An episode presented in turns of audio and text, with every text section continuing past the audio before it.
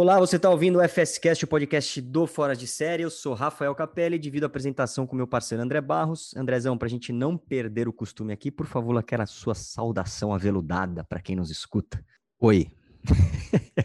eu gosto da. É muito sintético.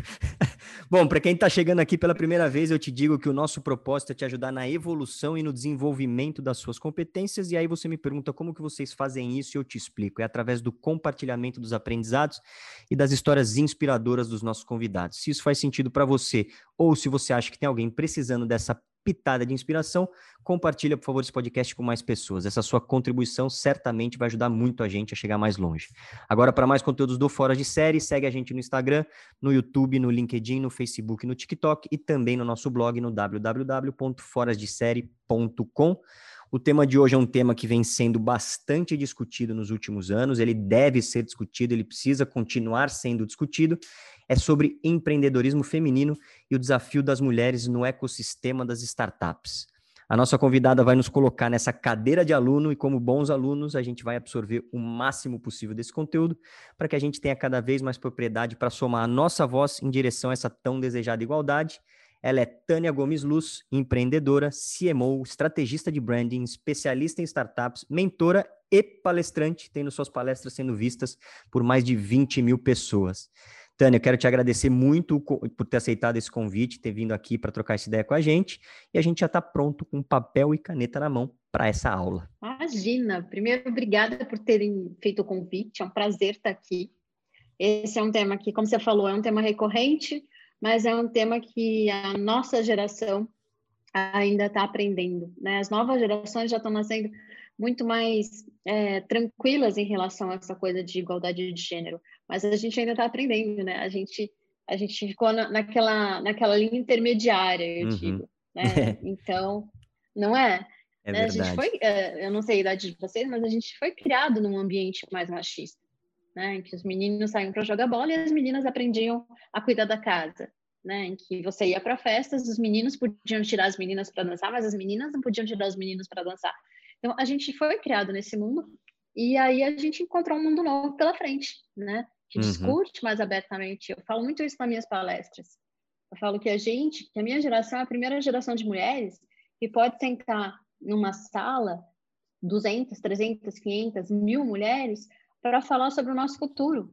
Né? Antes da gente, a gente teve movimentos lá na década de 70, o feminismo, mas, mas não era, não tinha esse olhar de a gente quer igualdade também no mundo uhum. dos negócios, né? também no ecossistema empreendedor, também no ecossistema de inovação. Uhum. Então, essa acho que é a grande sacada da gente falar de empreendedorismo feminino hoje em dia. É um prazer estar aqui com vocês. Ah, muito obrigado, muito obrigado. Vamos falar, eu acho que, que a gente tem de verdade aqui, brincadeiras à parte, mas tomando nota aqui, vamos, vamos ter uma aula contigo aqui, porque eu já, já dei uma estudada antes, vi algumas das suas palestras e, e gosto muito da tua, da, do teu storytelling todo aí, na da narrativa das tuas palestras ali.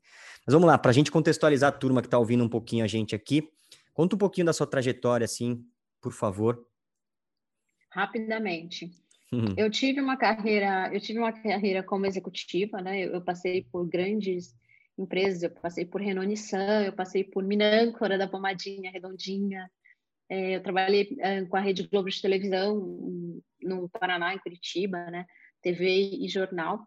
E lá em 2009, 2010 talvez, meu marido me convidou para ser sócia dele numa agência chamada Underdogs, era uma agência de marketing digital, né, na, em 2009, 2010 a gente estava no auge, acho que era 2009, a gente estava no auge, né, é, desse assunto no Brasil, a gente criou essa agência e em dois anos a gente vendeu essa agência, dois ou três anos, não lembro, vendeu essa agência para um grupo de investidores europeus, né? Eu sou formada em administração. É, e aí, quando a gente vendeu, eu tive que ficar na geladeira durante seis meses. Eu fui morar fora, morei em Nova York sozinha. É, e quando eu voltei, eu decidi que eu queria empreender. Eu nunca uhum. tinha tido na minha vida antes a oportunidade de ser protagonista do meu negócio. Né? É, e eu sei que a gente vai falar disso e da importância disso para nosso para outras mulheres. Eu falei não, eu quero alguma coisa minha com a minha cara, do meu jeito. E aí o que, que aconteceu? Eu voltei, eu uso 33 é, e eu sempre tive um problema gigante para encontrar sapatos na minha numeração, né? Porque o que, que acontece? a indústria não produz, né? não produzia, na verdade. E aí, quando você usa 33 ou 34, você precisava comprar ou na seção infantil, né? ou comprar sapatos de estações anteriores, é, assim, seasons diferentes, que foi o que sobrou no estoque. Né? Então, quando eu chegava na loja, uh, eu perguntava assim, o que, que você tem na numeração 33, né? E aí ela ia para o estoque, levava um tempinho para achar aquelas caixinhas que estavam mais empoeiradas lá. E eu já tinha tido uma experiência muito negativa, né? É, porque eu tentei comprar um sapato, uh, uma sandália para o Réveillon, e eu passei umas cinco horas no shopping procurando esse sapato, eu não encontrei esse sapato. Eu acabei comprando sapato numa loja infantil, né? E saí de lá.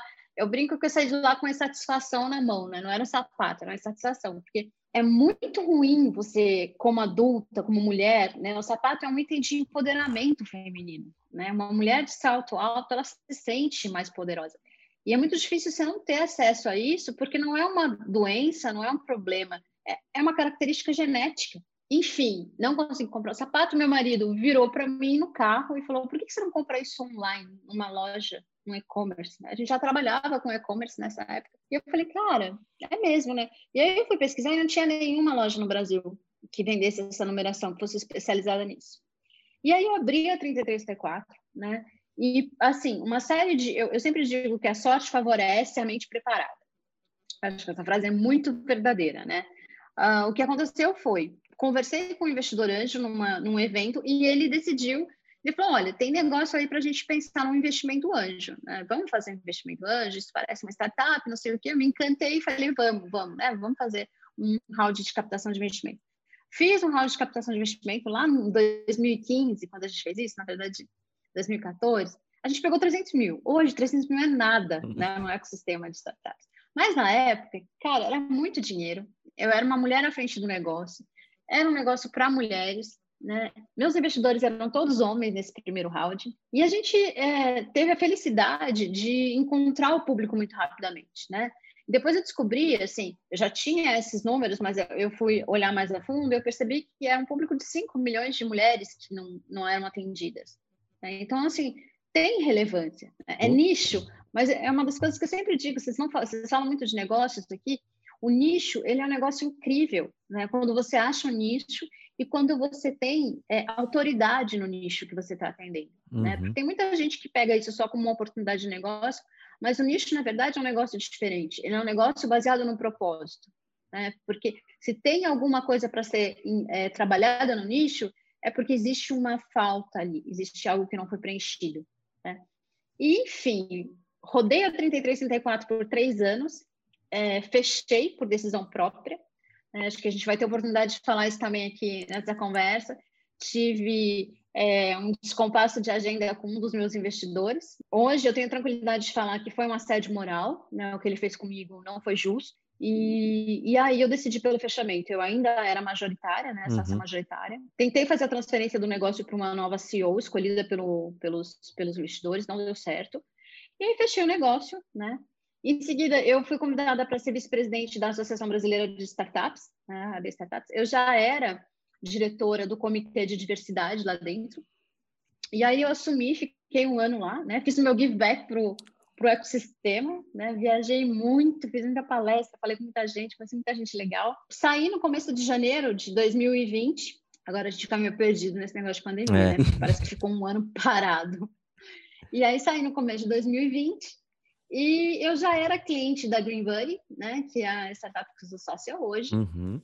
E eu comecei a olhar com um pouco mais de cuidado para o negócio, né? Eu falei, gente, é interessante porque comida natural para cachorro, num mercado que cresce 6%, um mercado de 37 bi no Brasil, né, em que 90% disso é alimentação. Uhum. Né, e a gente tem um mercado novo inteiro para explorar aí, porque você olha para comida natural, né? Você olha para, assim, quando você olha os números, que você vê que 50% dos cachorros do mundo vão ter câncer e que é, metade desses cachorrinhos vão morrer por, por consequência desse câncer, você fala, cara, tem um negócio que tem um mercado gigantesco e que tem um propósito incrível por trás, né? uhum. né?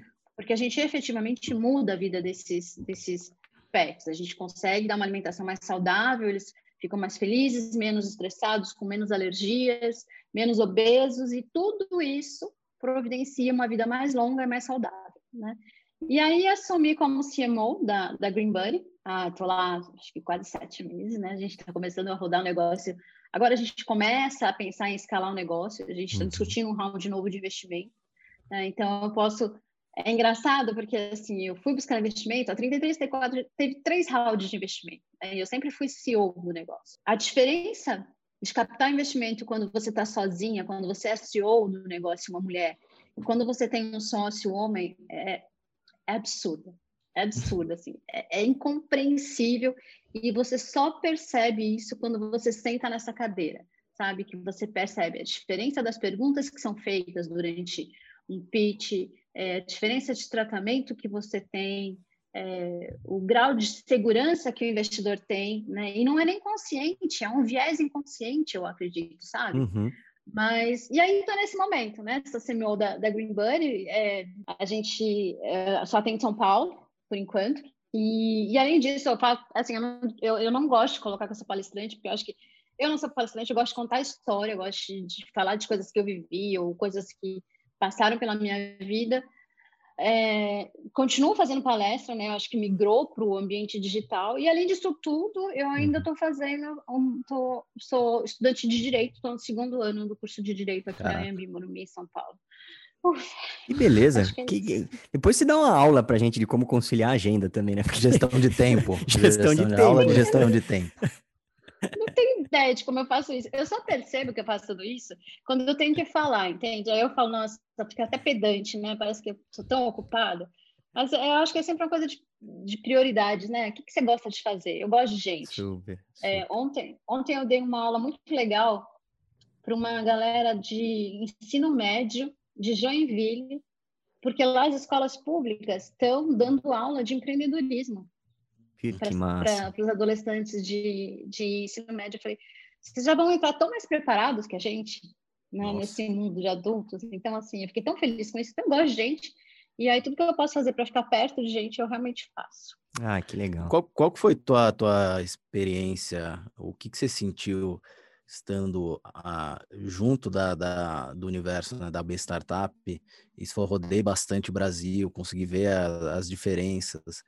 É, o, o, cenário ele é mais ou menos animador do que a gente tem de, de fora aqui com relação a, ao envolvimento da mulher ou da, das mulheres à frente de empresas, ou participando nem, nem, vamos simplificar, não precisa nem ser tão à, à frente das empresas, mas participando dos boards já, para a gente não, não, não, não, querer ninguém falar que a gente está sendo é, é, querendo dar passo maior que a perna que não deveria ser, mas vai que alguém pensa isso. Ah, vamos começar pequeno, vai. As mulheres hum, tinham é... que fazer parte de boards de, das startups. Como é que você vê esse cenário? Então, é, o, o, cenário no Brasil ainda é um cenário muito distante de algo aceitável. Né? Se você imaginar que a gente tem um cenário aí, sei lá, de 12, 13 mil startups na base da B Startups hoje, e que só 15% dessas startups têm mulheres como fundadoras ou cofundadoras, é, você vê um gap gigantesco. Né? Uhum. A questão, André, é que o ambiente, né, o, o ecossistema de startups, ele é um reflexo da nossa sociedade. Uhum. Né? Então, é, a nossa sociedade, ela prioriza o homem branco hétero, nada contra vocês, vocês são lindos. mas, mas ela, ela, as oportunidades no mundo dos negócios, né? Quando você está à frente dos negócios, as oportunidades elas são mais simplesmente, simplesmente alcançáveis por homens brancos, héteros, de classe média, né? Essa é uma realidade de São Paulo e essa é uma realidade que se replica pelo Brasil, né? Não é, não é localizada. Então, assim, a gente tem uma, a gente começou a construir uma história já. Eu acho que tem mulheres incríveis no nosso ecossistema, uhum. né? Mas a gente ainda está muito longe. Muito longe. É, o que eu, o que eu sinto ideal. falta, às vezes, é um pouco de referência, assim. Aí cabe também a nós, como um veículo de, de, de comunicação também, ajudar nessa, nessa, nessa, nessa expansão das referências femininas, mas é algo muito louco, assim, que a gente fez algumas entrevistas no, no Fora de Série, com mulheres mega, mega, mega power, assim, assim como você, da gente parar e não, não, não querer falar para não, não interromper e não, é. não perder o, E só que daí quando vem aquela questão assim de referências, essas próprias mulheres, elas puxam referências masculinas, que é muito louco, né? Então, sei lá, Sim. a Cris Arcangel, ele fala, puta, quem sabe quem é, é, é pô, minhas principais referências no, no, na tecnologia, o Steve Jobs, não sei o quê. Caraca, será que não tem uma mulher foda pra, pra ela virar e falar, puta, a, a X, a criadora, a sócia do não sei quem, da startup tal, ou ou sabe é, é, essa falta de referência que me deixa mais encucado Fala, pô por que não, né, as pessoas não estão dando a exposição devida para essa mulherada que está arrebentando e tem um monte né tem e tem uma questão aí muito séria que a gente chama de representatividade uhum. né? É, a mulher ela não é lembra que eu falei no começo a gente é criado muito diferente né minha geração principalmente é, até a minha geração e acho que uma geração depois também ela, ela é criada de um jeito que as mulheres fazem networking diferente, que as mulheres entendem o lugar delas diferente na sociedade, né? É, eu, a Ana Fontes, que é uma, é uma puta referência em, em mulher é, forte nesse mundo de empreendedorismo, ela, ela falou uma vez uma coisa para mim que fez um eco gigantesco, né? Ela falou, mulheres não sabem fazer networking, a gente não é ensinada a fazer networking uhum. quando a gente é criança, adolescente. É. Vocês, quando são adolescentes, não se preocupam em levar não de uma menina, porque vocês já têm essa, essa questão resolvida internamente, né? A gente tem uma preocupação gigante de convidar um mentor, por exemplo, para tomar um café. Será que ele vai achar que eu realmente estou interessada em uma mentoria de negócio ou será que ele pode achar que eu estou interessada nele? A gente não é ensinada, né? Então, quando a gente chega na vida adulta, a gente tem o duplo desafio de ter que fazer e ter que aprender a fazer fazendo. Entendeu? Então, tem essa questão da gente ter dificuldade de fazer networking, e aí, como é que as pessoas sabem que você é uma mulher foda? Né? É, conhecendo um pouco mais você. Eu não conhecia vocês, vocês não me conheciam. Então, depois dessa conversa, é, vocês vão ter uma, uma muito mais claro, um, um contorno de quem é a Tânia. Né? Então, e, e, isso passa por networking. Então, acho que uma das uhum, questões sim. importantes para a gente entender é, a, e não é a presença, porque presença a gente tem, vamos lá, é pequena, 15% uhum, é. é pequena. Mas é, eu acho que o destaque para essas mulheres, né, colocar um spot sobre elas mesmas, passa por isso, né, passa pelas pessoas conhecerem essas mulheres, saberem que elas são foda no que elas fazem. E eu acho que a segunda questão aí, que é bem importante a gente falar, é que mulher é um pouco mais criteriosa para assumir riscos. Uhum. Então, se ela olha uma outra mulher num lugar de risco, ela se sente mais encorajada a seguir esse caminho, a trilhar essa trilha. Né? Então, por isso que é tão importante a gente ter referências é, femininas em cargos de diretoria, em conselhos de empresas, em, sabe, como fundadoras, como cofundadoras, porque isso é, inspira quem vem depois, né? Uhum. Eu tive um evento, acho que um dos meus últimos eventos presenciais, uma mulher incrível que chama, chama Ana Homem, e, e ela, quando eu desci do palco, é, eu estava num momento extremamente vulnerável, assim, é, e a, eu desci do palco, fiz uma palestra, desci do palco, e ela veio e me abraçou, eu nem conhecia ela, ela falou assim, quando uma mulher sobe ao palco, ela leva junto todas as mulheres que, que ela conhece. Então, essa coisa de se, se ver na outra né, é uhum. muito importante. Por isso a gente briga tanto por ter uma, é, uma, uma questão mais igualitária quando a gente fala de eventos, por exemplo. Né? Uhum. Precisa colocar 50% homem, 50% mulher, não é para colocar 50% mulher. Mas tem muita mulher foda que fala muito bem de negócios e que tem negócios de sucesso. Né? Então, eu lembro de duas, é, duas iniciativas muito legais ah, eu não vou lembrar de quem são as donas delas, mas uma era é, chama ela para o palco e a outra era aqui tem mulher, alguma coisa assim, uhum. eu não lembro o nome do projeto, mas era uma lista né, que mulheres fizeram indicando mulheres nas suas áreas de atuação para que elas possam ser chamadas para eventos, né? E eu acho eu, eu lembro que em 2019 a gente até começou um movimento forte de sempre questionar, né? Quando tinha um evento e que o line-up era só homem, a gente perguntava, não tinha mulher para falar desse assunto? Né? Hum. Que é a questão da identidade mesmo. Eu acho que esses são os dois pontos principais para a gente ter mais presença de mulheres nesse ecossistema de inovação. É. Outro dia, eu tava. Até uma das perguntas que eu tenho aqui é que assim, outro dia eu li, dando uma estudada, e eu li um comentário que, by the way, um comentário de uma mulher, e, e que ela, ela até via como positivo ter menos mulheres no ecossistema de startups, porque permitia ou, ou abria mais possibilidades de que ela ou, ou as mulheres, os 15, 16% nesse ecossistema de startups, tenham mais chance de se destacar entre mulheres, né? Obviamente, aí depois você realça ela ali no meio do todo, 100% entre homens e mulheres, né? Mas você acha que isso é, é para mim assim, respeito super o ponto de vista, mas na tua opinião, você acha que isso é, é, tem mais benefício nessa história ou mais malefício nessa história, né? Porque é um ponto de vista de fato, eu né? Te diria, é, é, eu te diria que eu respeito o dono uhum. do ponto de vista ou a dona claro. do ponto de vista. Eu discordo completamente uhum, dele.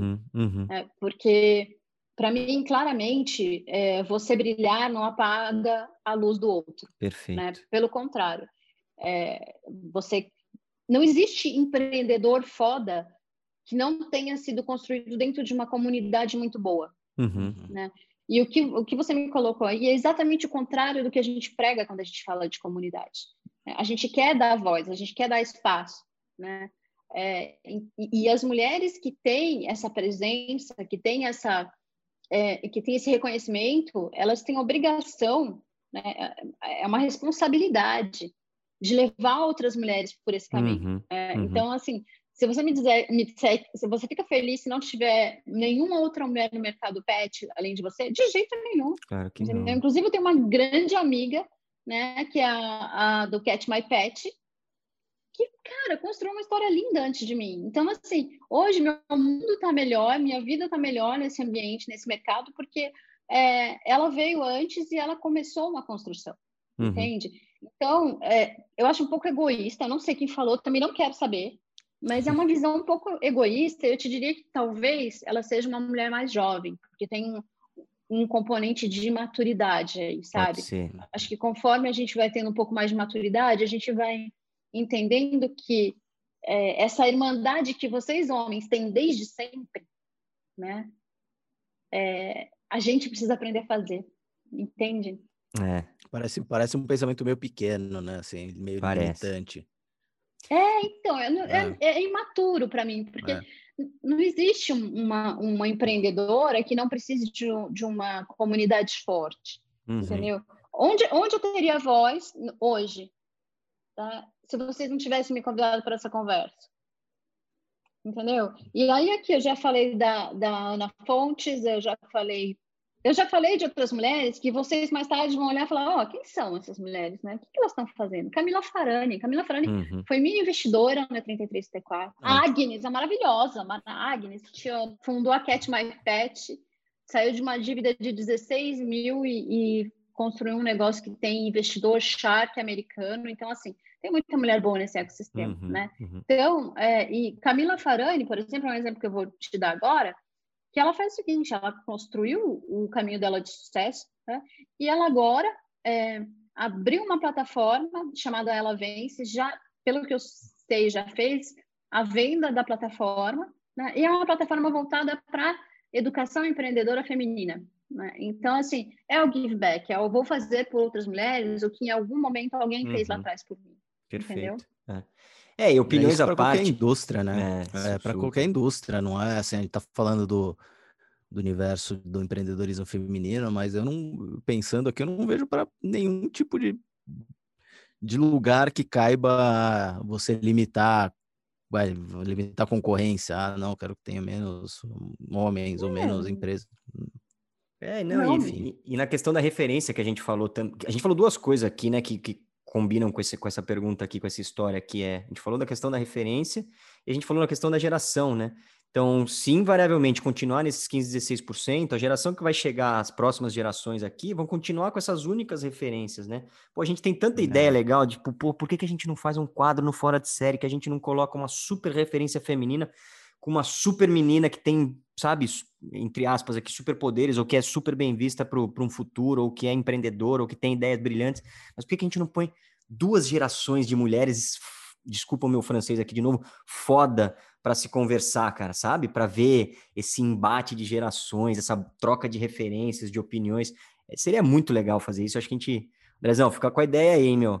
Vamos, vamos embora, vamos fazer e isso, assim, cara, porque é legal dá, esse embate dá, de gerações. A, a, né? lista, a lista é gigante, é, viu? É. A lista é gigante, porque a gente tem uma geração nova de meninas que estão entrando muito mais conscientes, né? Muito mais donas da, da, da do seu futuro. E, e, isso faz muita diferença, né? É. é. e a gente precisa mudar um pouco também, sabe? É, eu acho que pouca gente fala disso, mas o ecossistema de inovação no Brasil, né, o ecossistema de startups no Brasil, ele ainda é um ambiente tóxico, uhum. sabe? A gente ainda tem muito assédio, a gente ainda tem tratamento desigual, a gente ainda tem uma série de coisas que precisam ser resolvidas e a gente só resolve essas coisas quando a gente coloca luz, né? Uhum. Não dá para esperar que os meninos sentem nessa cadeira e venham defender. Nem é lugar de fala deles. Né? Então a gente precisa, a gente precisa é, colocar luz sobre essas coisas também. Tem uma mulher incrível chamada Monique Fernandes, não sei se vocês conhecem, uma jornalista do Rio. A Monique é uma mulher incrível que ela está é, tá terminando um livro, ou está no meio do livro, sobre o ecossistema de startups no Brasil né, e o tratamento que a mulher recebe nesse ecossistema. Quando ela lançar esse livro, assim, ó, fica a dica, viu? Quando ela lançar o livro, convida ela para uma conversa. Pô, vambora, vambora. Cara, tem umas histórias aí que são horripilantes, horripilantes. É, eu, eu brinquei no começo, antes da gente começar de fato a conversar aqui, Tânia, na, na, história do vamos, vamos pegar papel e caneta, e o André falou bem, às vezes a gente fica quietinho e, e quer ouvir falar mesmo, porque é bem isso, assim, a gente não tem um lugar de fala, mas a gente se incomoda como, como, branco, como homem branco, hétero, sabe, de certa forma, entre aspas, privilegiado na sociedade, mas incomoda, porque assim, a gente, puta, o que, que a gente pode fazer, cara? Como a gente ajuda? Como que, sabe, para ter algo mais, mais igual? A gente conversou lá atrás com a Aline da Unilever, lá, é, né, da Aline Santos, né? Uhum. Sim. Também, que mulher brilhante, que mulher da Unilever, incrível, cara, sabe? Deu um monte de ideia, um monte de coisa. E é muito legal, e a gente se coloca nessa posição de, de novo, de aluno, assim, sabe? Porque a gente precisa ouvir muito vocês, o que vocês têm para falar, o que você, vocês, eu digo, mulheres, gays, é, negros, absolutamente é. tudo, todas as, é. entre aspas, de novo, as minorias, né? Até porque o Brasil é, não é, não, os negros não são nem minoria no Brasil, mas enfim, são colocados como, mas, mas é isso, tem que ouvir, porque, porque nessa situação de privilégio que a gente tem, o que a gente pode fazer para ajudar, sabe? Então eu, eu me coloco super à disposição, assim, de vocês, de quem estiver ouvindo, sabe? Pô, vem aqui falar, vamos trocar uma ideia, vamos conversar, põe, põe a opinião de vocês como homem branco e hétero nessa história, entendeu? Mas eu concordo super, assim, tenho duas filhas, eu converso pra caramba com elas nessa história de, cara, busca o seu lugar, sabe? Enfim, dando aquela coisa meio olhando pro espelho e fala, você é foda, você é foda, você é, sabe, meio que repetindo para uhum. entrar na cabeça para elas não sofrerem o que uhum. muita gente sofre hoje, entendeu? Então eu me preocupo muito. E eu não me preocupava, tá? Sendo muito transparente, assim. Eu sempre fui mais, Normal. mais imaturo nessa história. E, beleza, tocava minha vida numa boa, assim. Mas com filhas pequenas agora, pô, isso para mim virou uma preocupação, sabe, enorme. Eu falei, cara, eu preciso lutar pelo menos por um por algo um pouquinho mais justo para todo mundo, entendeu? E por que, que a gente está discutindo hoje, hoje em pleno, isso em pleno 2021, cara? Isso não deveria ser conversa. A humanidade já, já viveu muito, sabe? Para para voltar nesse ciclo de, sabe, de desgraça, de politização, de polarização, de, de minorias, né? Que a gente fica falando disso, mas é, é muito louco, assim, eu fico é, maluco com essa é, história. Então, mas você sabe que essa coisa de é, por que, que a gente está discutindo isso? Eu já me fiz essa pergunta tantas vezes. Por quê, né? Tantas vezes. Mas assim, veja, eu estou nesse ecossistema desde 2015 né? É, a gente está em 2021.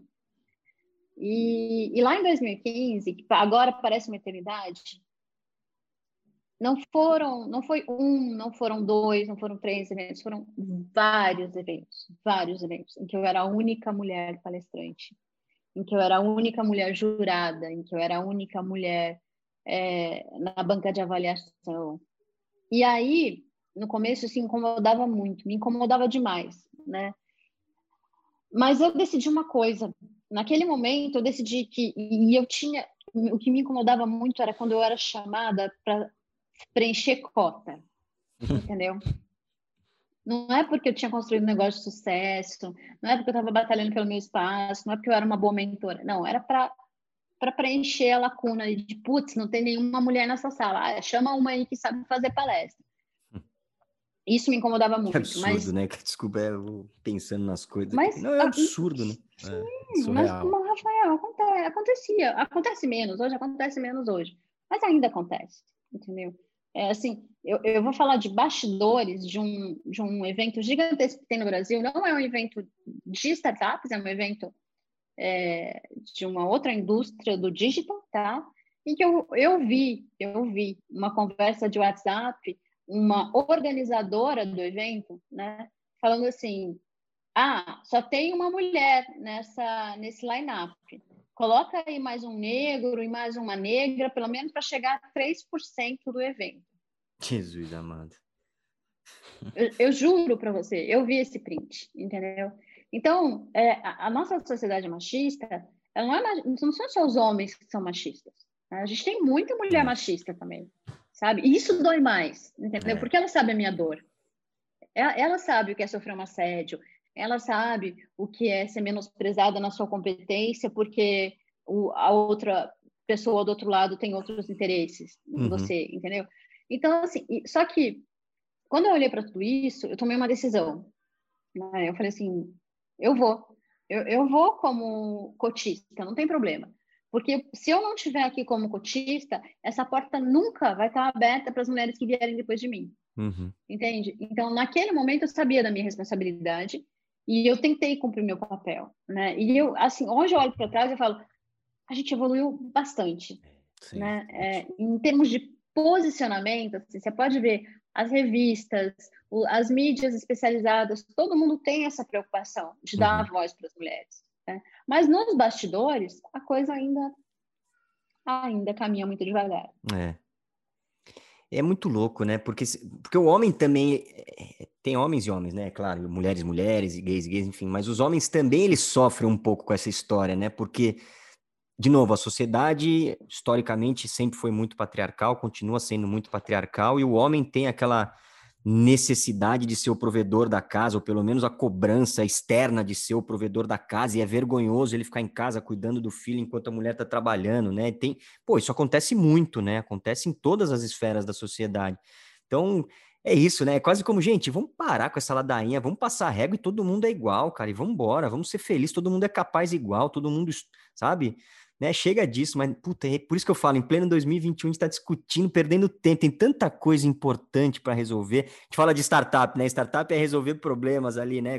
Encontrar novas soluções para problemas antigos de outras formas, né? Porra, a gente está discutindo isso, por que, que a gente, como startup, não consegue resolver essa história, né?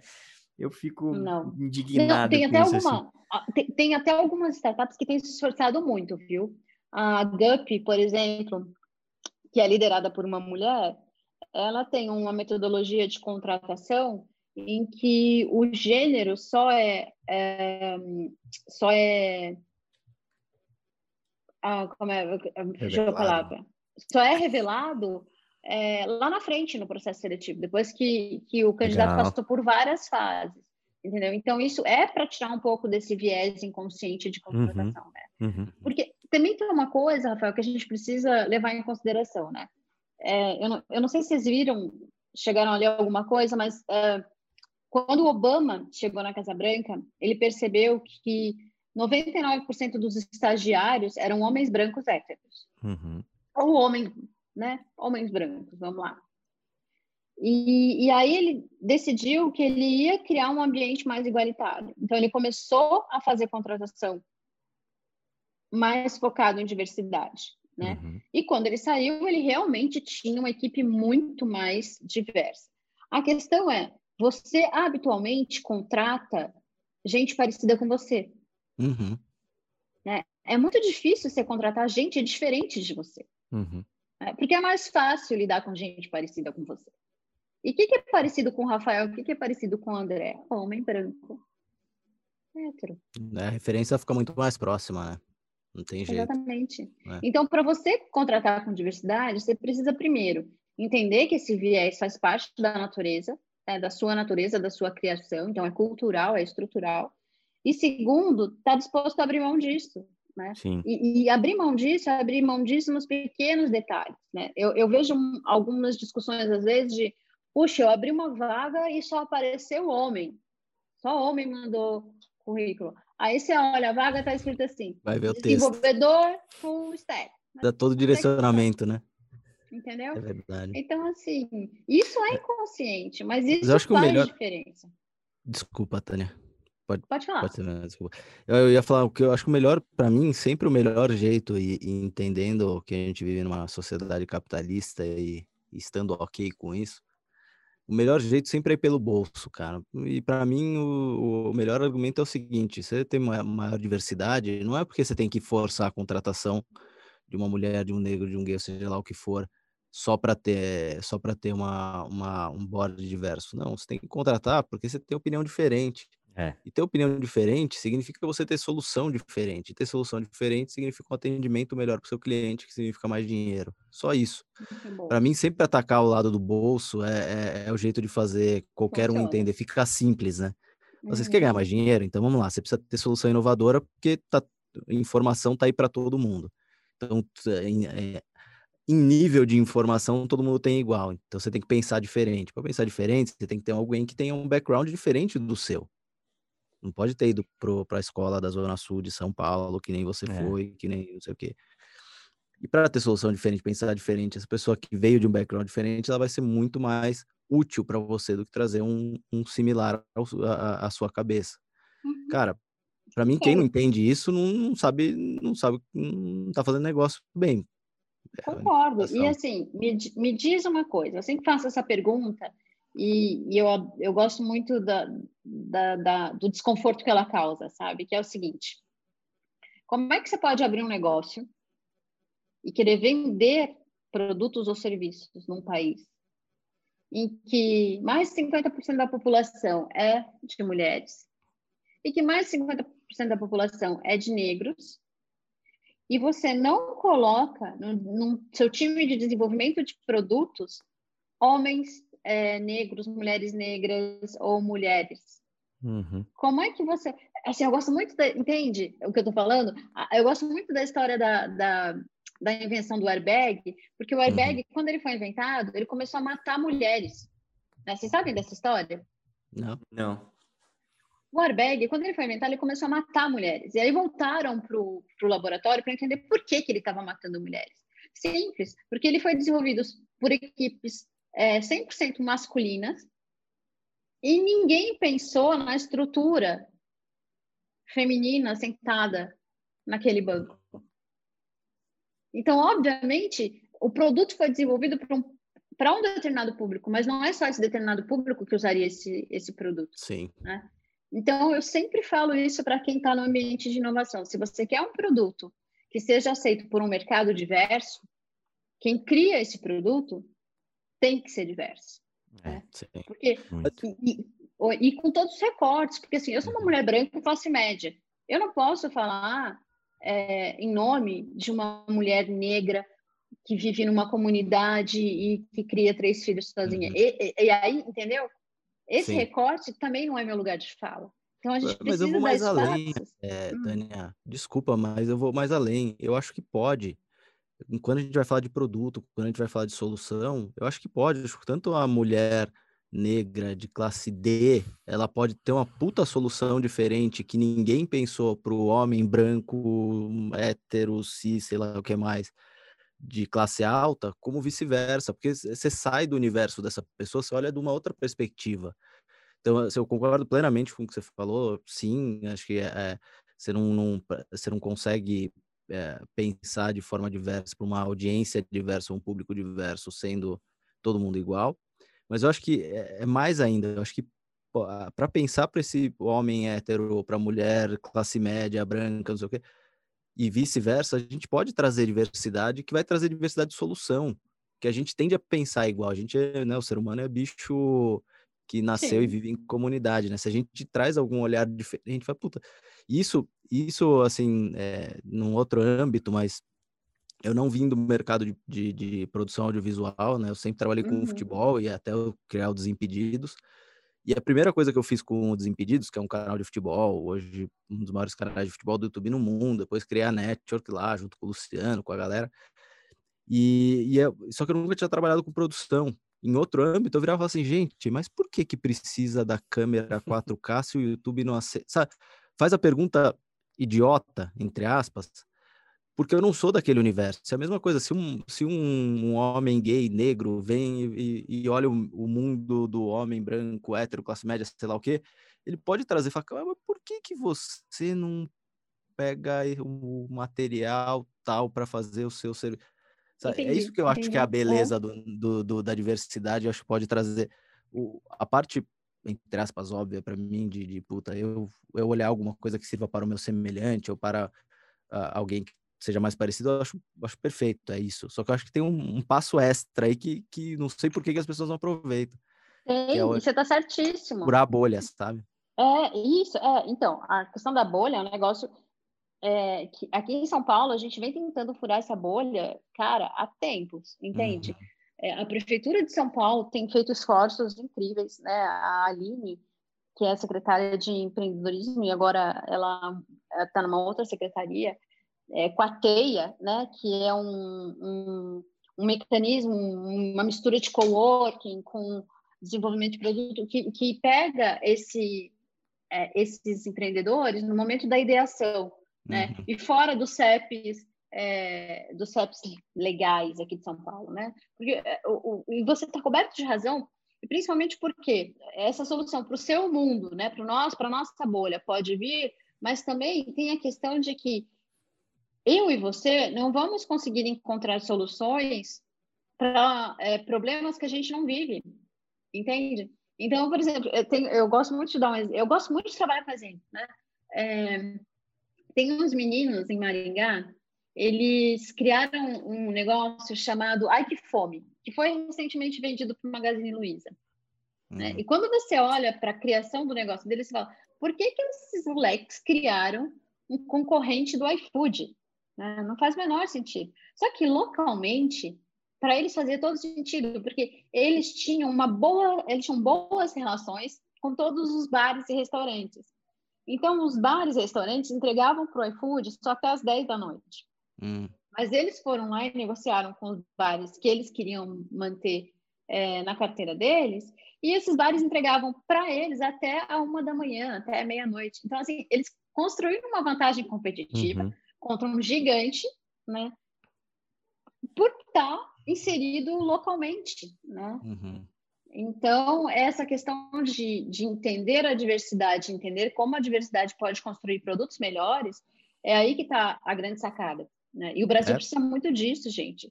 É, é. Levar a gente para Marte, tudo bem, o Elon já está trabalhando nisso, entendeu? Mas tá cheio de é. problema aqui, né? A gente está cheio de problema aqui. Tem, né? tem um dado para você disso, de, uma, de, uma, de um outro projeto nosso.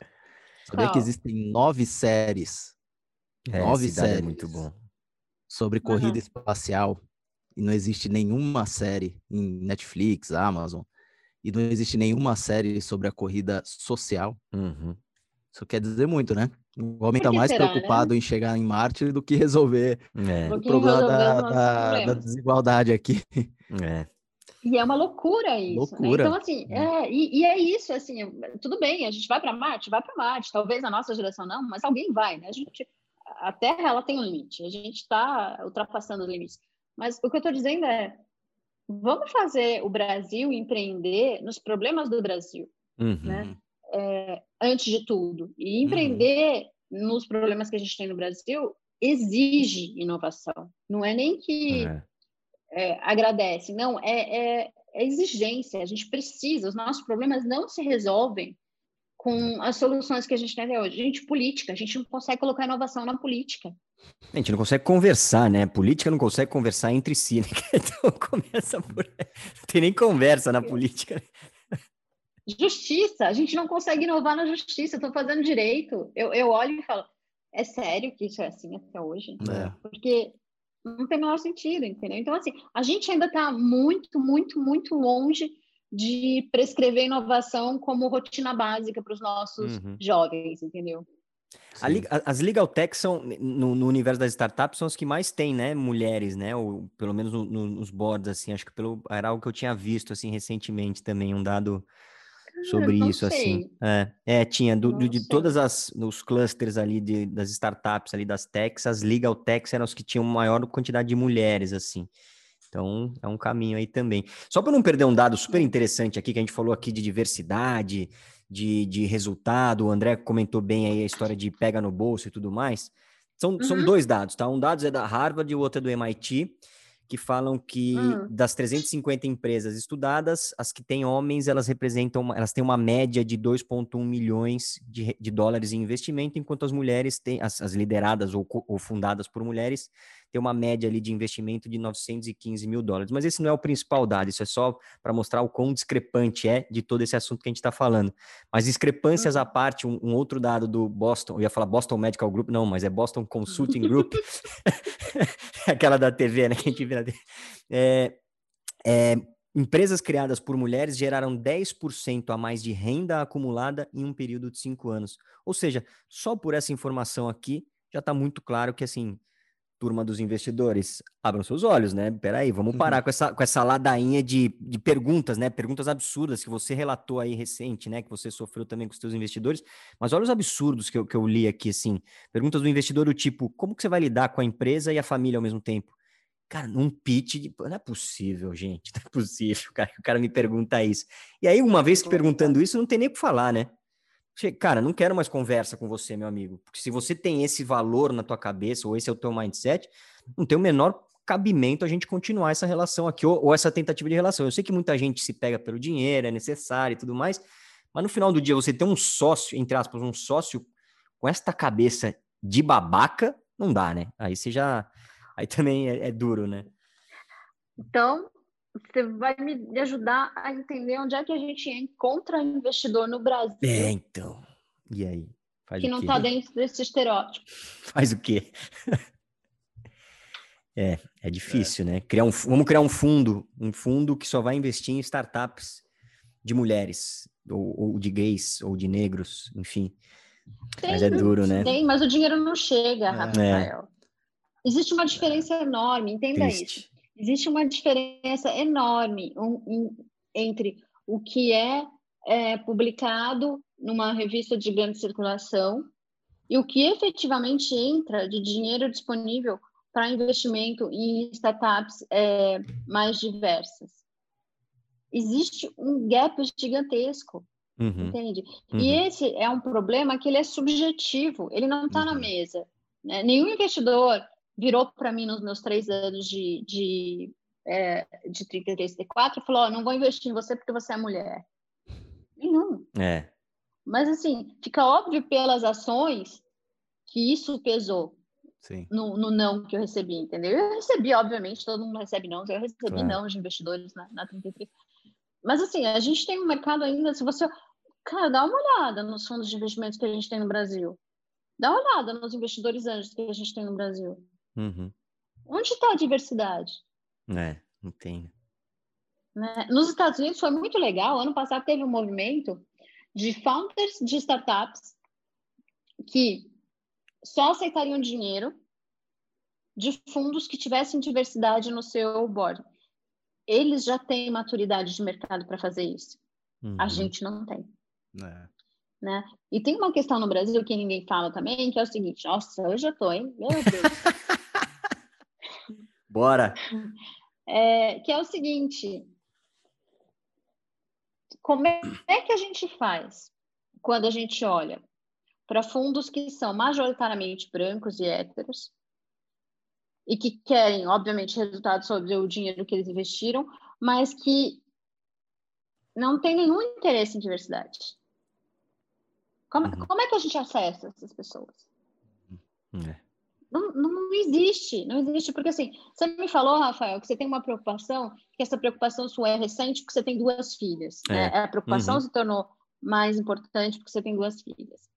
É, quando eu falo para mulheres, quando eu faço palestra para as mulheres, eu digo o seguinte para elas: a gente tem a responsabilidade de deixar um mundo não melhor, mas um mundo em que as nossas meninas, que as nossas filhas, netas e bisnetas se sintam confortáveis em dizer não, claro. inclusive para dinheiro que não faz sentido para o negócio delas, entendeu? Só uhum. que hoje, cara, chega a 3% do investimento. Nos Estados Unidos, 3% do que é investido por fundos são, é investido em, em empresas lideradas por mulheres. É. Mesmo dando 10% a mais de resultado. de resultado lá na frente. O que, que você acha de, de ações práticas assim que, que poderiam ajudar na, na, melhoria? Você acha que tem ou, ou, é caso perdido? É vamos continuar desbravando, vamos continuar, sabe, metendo a cara, como você disse no exemplo lá do, do evento que você era a única mulher, vamos continuar abrindo a porta para que a porta fique aberta para as próximas, porque de fato de ações práticas assim não tem muito, porque o dinheiro está na mão desses fundos. Uh, enfim, tem. Você acha que tem algo prático assim de pensando em solução assim propositiva? O que, que você diria? Assim? Tem, tem. Eu, eu acho que primeiro a gente precisa é, eu tenho aí passa de novo tem uma subjetividade aí obviamente, mas assim uhum. passa por pelas mulheres que estão tendo esse destaque, é, se sentirem responsáveis né, uhum. por esse mercado, por, uhum. por, essa situação, e tentar é, se posicionar. Né? Eu acho que passa por uma questão. Não, não é nem uma questão de cotas, tá? mas uma questão de equilíbrio. Então, por exemplo, eu me lembro que tem um fundo, um fundo americano, eu acho, que estabeleceu o inverso né, que para a startup é, receber investimento, ela tinha que ter uma certa diversidade no board dela. Uhum, né? uhum. Então, assim, eu acho que a partir do momento que o mercado começa a exigir, não é assim, a startup exige do investidor ou o investidor exige da startup, mas de um modo geral, o mercado fala, olha, é, a gente considera adequado que tenha 30% de mulheres no board de, de, de uma startup, né? Uhum. Ou olha, o fundo ele tem, sei lá, um board de cinco investidores, um, um sindicato de 10 investidores, 10%, 20%, 30% pode ser mulher, né? É, e é, isso é, é, complicado também, né? Porque a gente discute cota na universidade para negros, indígenas, a gente discute cota na política para mulheres, e aí entram mulheres como laranjas. Então, assim, cara, de prático, de prático mesmo, é, eu ainda acredito nos movimentos. Né? Eu tá. acredito que a, a Rede Mulher Empreendedora consegue fazer um trabalho muito legal com as empreendedoras de base, né? É, eu acho que a gente tem algum, algumas plataformas que se esforçam para fazer com que as mulheres é, tenham educação empreendedora, né, de alto nível. Mulheres do Brasil. Mas elas precisam de apoio, né? É, pode não ser o lugar de fala do Rafael e do André, mas é muito importante que eles conheçam esses movimentos uhum. e, e, quando perceberem que alguém está precisando de um movimento de apoio, falem, olha, você uhum. pode ir lá, né? É, que é o que a, a Luísa Trajano faz com muita qualidade. Né? Quando, quando a Magazine Luiza é, doa uma parte da renda para o Mete a Colher, que é aquele que era uma startup, não lembro direito uhum. se era uma startup ou uma plataforma, que a, pessoa conseguia é, uma mulher que estava em situação de, de, violência conseguia ajuda, né? É, ela está empoderando uma minoria. Né? Ela Sim. No magazine com todos os, é, na, exato, Exatamente. E assim, gente, uma coisa importante é que também a lição da Ana é que é o seguinte: as mulheres elas elas não saem de situações às vezes de violência é, porque elas não têm condição financeira de se manter. Né? Uhum. Então, quando você faz uma mulher no mercado de trabalho, quando ela se torna uma empreendedora, quando ela consegue se manter com, com o negócio dela, por menor que seja, você também melhora o ao redor dessa mulher, né? Porque ela certamente vai ter a condição de dar uma educação melhor para o filho, ela não vai precisar ficar numa situação de violência doméstica, uhum. e você melhora as próximas gerações, porque essas, esses filhos dessas mulheres vão crescer traumatizados com, sabe? Sim. Então, assim, é uma mudança estrutural gigantesca a gente cuidar melhor das empreendedoras. Uhum. Porque do lado de cá, gente, tem uma coisa que é importante, sabe? A minha escola foi Renault. Eu era a única mulher numa bancada com, sei lá, 18 engenheiros mecânicos, né? É, foram meus colegas, foram ótimos, mas tinha todo aquele, isso há 20 anos atrás, então você imagina o componente machista que tinha nesse uhum. ambiente, né? Indústria é. automobilística e tudo mais. Então, essa foi minha escola, né? Essa foi minha escola. Então, eu falo que de vez em quando eu tenho espírito de homem quando eu entro numa discussão, né? É, e eu e eu tô defendendo meu ponto de vista, mas nem todas as mulheres são assim. É verdade. É verdade. Né? Então, como é que eu posso, como é que eu posso exigir que as filhas do Rafael cresçam é, tendo que. A gente não quer mais ser guerreira, não quero mais ser guerreira. É, não precisamos ter é... essa. É isso que a gente falou, né? Não precisamos dessa discussão em pleno 2021, né? Vamos, pô, todo mundo é capaz, vamos fazer independente de qualquer coisa, é. né? São duas coisas que eu não gosto. Eu não gosto do fato de que eu preciso ser guerreira e gosto do fato de quando a gente precisa criar uma solução que leve a gente para o gueto, entendeu? Uhum. Ah, isso é só para mulher, né? Não, é, não existe nada só para mulher. É. é. Eu né? acho isso muito é, qual que é? Exclusivo? Não, exclusivo. Qual que é o, de, o, o contrário de inclusivo? Não inclusivo. Não, é exclusivo mesmo. É exclusivo mesmo. É, exclui, né? Ele exclui. É, exclui cada vez mais. Ele fala, não, isso é só de mulher, isso aqui é só de é. negro, isso aqui é só de índio. Fala, porra, não é essa pegada. A pegada é juntar é. todo mundo, né? É. Você nunca vai me ver apoiando uma, uma ação dessa, porque não faz parte do que eu considero adequado para o nosso mundo. É. é. Então, e assim, imagina o seguinte, Rafael tem duas meninas, né? Ele falou. Você tem filhos, André? Ainda não? Tenho, tenho um menino. Menino. Eu tenho um é, menino também, então são três. Três. tá parecendo filho. Imagina o seguinte, é, pra essa, pra, imagina para suas filhas é, o que vai ser olhar para trás e ver o movimento Me Too. Né? Uhum. Né? Entender como esse movimento ficou represado por tanto tempo, de repente veio à tona e de repente virou um movimento global. Né? Então, o que, que, que, isso significa para a gente? Engajamento. Uhum. Né? Não, foi, não foi um engajamento só de mulheres, foi um engajamento de seres humanos.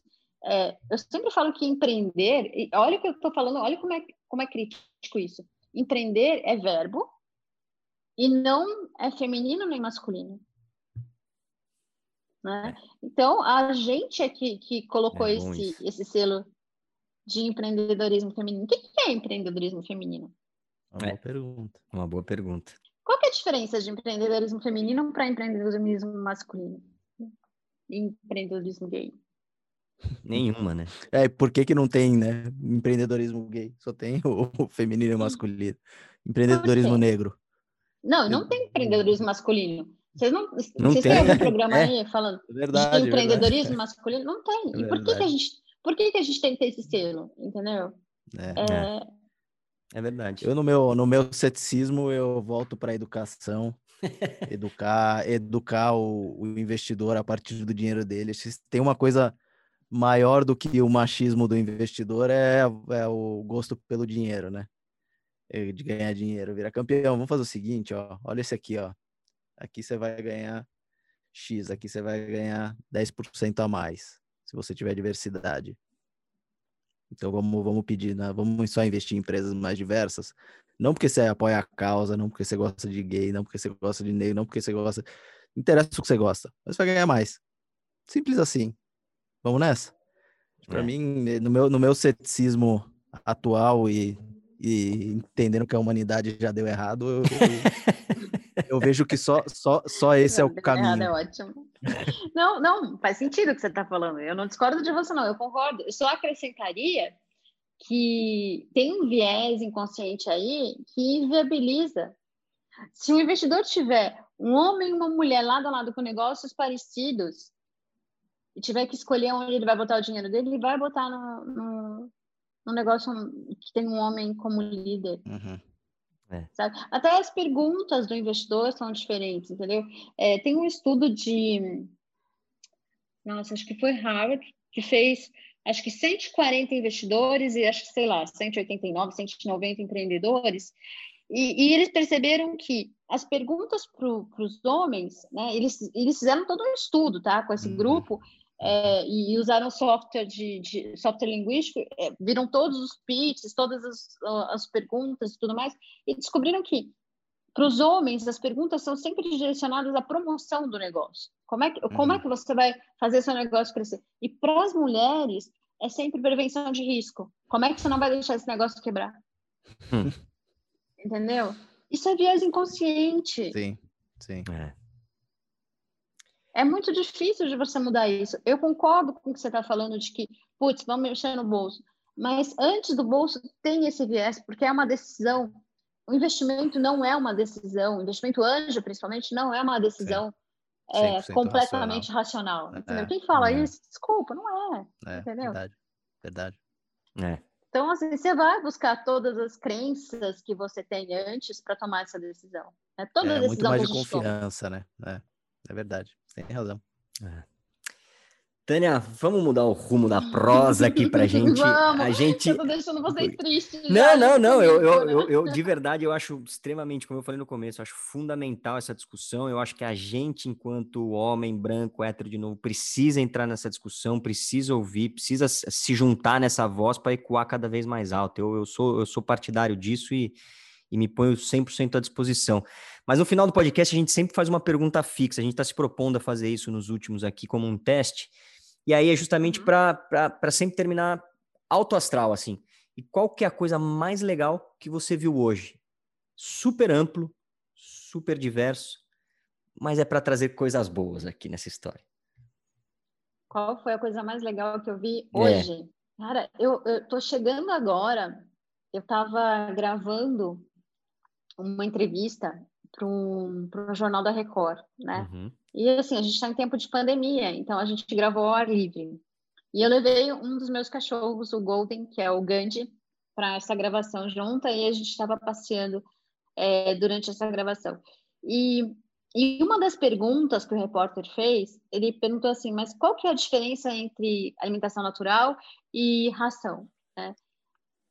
E eu, e eu dei a resposta que eu não tinha pensado nela ainda, mas foi a coisa mais legal do meu dia, né? Inclusive vai virar artigo, que é assim, comida felicidade, uhum. né?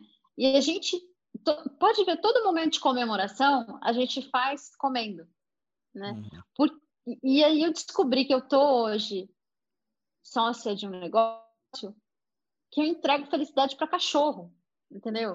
Então assim, Cara, foi um momento de insight, juro pra vocês, foi tão bom, porque eu falei.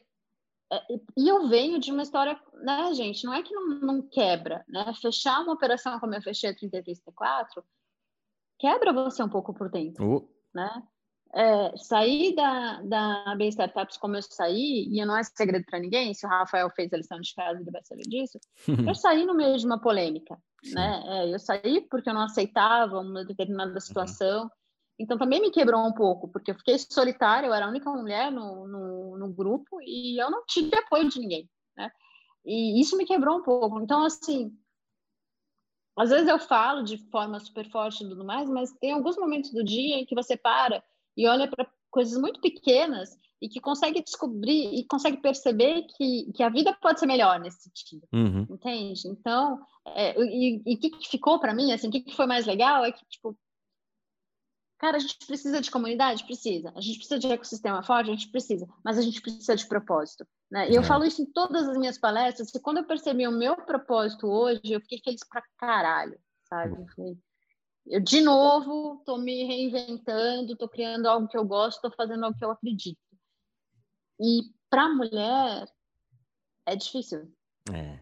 É difícil. Mas olha como é, é uma então... perguntinha simples, né? E que a gente busca ali na cachola, ali, encontrar algo. Pô, o que, que eu vi de legal hoje? Você pode até ter visto tanta coisa, mas a gente é tão imerso, né, nesse, esse mundo louco. Porque a gente não, porque a gente não dá atenção. Não dá atenção, porque, pois é. Porque é positivo, entendeu? A gente perde Exato. muito tempo num aspecto negativo da vida, uhum. quando na verdade, eu adoro aquele site, é, acho que chama só coisa boa, alguma coisa assim. Só notícia boa. é, isso, é. cara, a gente precisa é de vez bom, em é. quando. É. Sabe, é isso, e não tem atenção, boa, né, dessas coisas. E a gente precisa descobrir que a gente está fazendo coisas boas. Muito. A gente está um ano com a vida paralisada. Né? Pensa, em 2019 eu fiz 60 viagens pelo Brasil, uhum. em palestras, entendeu? E agora está em casa. Eu não fiz nenhuma viagem. Eu estou há um ano sem encontrar um público de, sabe, duas mil, três mil pessoas. É, é. é então, é assim, eu preciso encontrar. É, eu preciso encontrar propósito nas coisas que eu nesse mundo novo que eu estou vivendo, entendeu? Sim. Porque eu não sei se eu vou voltar a fazer palestra, eu não sei se esse mundo vai voltar ano que vem, daqui, sei lá. Uhum. É, mas acho que, acho que a lição de tudo, de toda essa história que o mundo está vivendo é justamente por isso. E essa pergunta, essa brincadeiras à parte, mas essa pergunta tem a ver com isso, né? É porque a gente, pô, a gente tá, assim, você falou aqui, fiz 60 viagens e agora não fiz nenhuma. Pô, o que, que te dá um tesão? Pô, era viajar e falar com 3 mil pessoas em cada palestra, 3 mil, 5 mil, sei lá. E talvez a gente não desse tanto valor porque a gente tava, porra, mais uma, vou ter que viajar de novo, final de semana, hotel, não sei o que. Porra, mas não, é isso que me dá tesão, é isso que me deixa feliz, é isso que me deixa alegre. Pô, tá com meus filhos, entendeu? Em casa, brincando, em plena quarta-feira, poder dar um pulo na piscina com eles ali, também. coisas que a gente não dá valor. Quer dizer, que a gente dá muito valor, mas a gente não presta atenção, né? Porque é comum, é corriqueiro, etc e tal. E agora que a gente tá, tá restrito, né? Aí a gente volta um pouquinho das atenções para para esses pequenos momentinhos de coisas boas, mas eu acho que é isso, é. assim, acho que essa lição vem, vem para o mundo inteiro como tentando ser positivo, né, na história é justamente para isso, para a gente valorizar, independente das vidas aí, de toda, todo o drama que a gente está vivendo, o mundo inteiro, mas acho que é para isso, né, resgatar um pouquinho do, do, do foco no, no, que é bom e não no problema, né. Boa. É, eu acho que é isso, eu, eu acho que é isso. E eu, eu quero só, antes de fechar, meninas, eu queria, eu queria dizer para vocês que é, eu quero muito que uma pessoa que eu adoro ouça esse podcast. É um amigo absolutamente querido, que está na UTI há 27 dias entubado. Uhum. E eu quero muito que ele saia da situação. Então, assim, queridão, eu não vou falar seu nome, mas quando você ouvir esse podcast, saiba que eu estava pensando em todas as conversas que a gente teve a respeito de diversidade.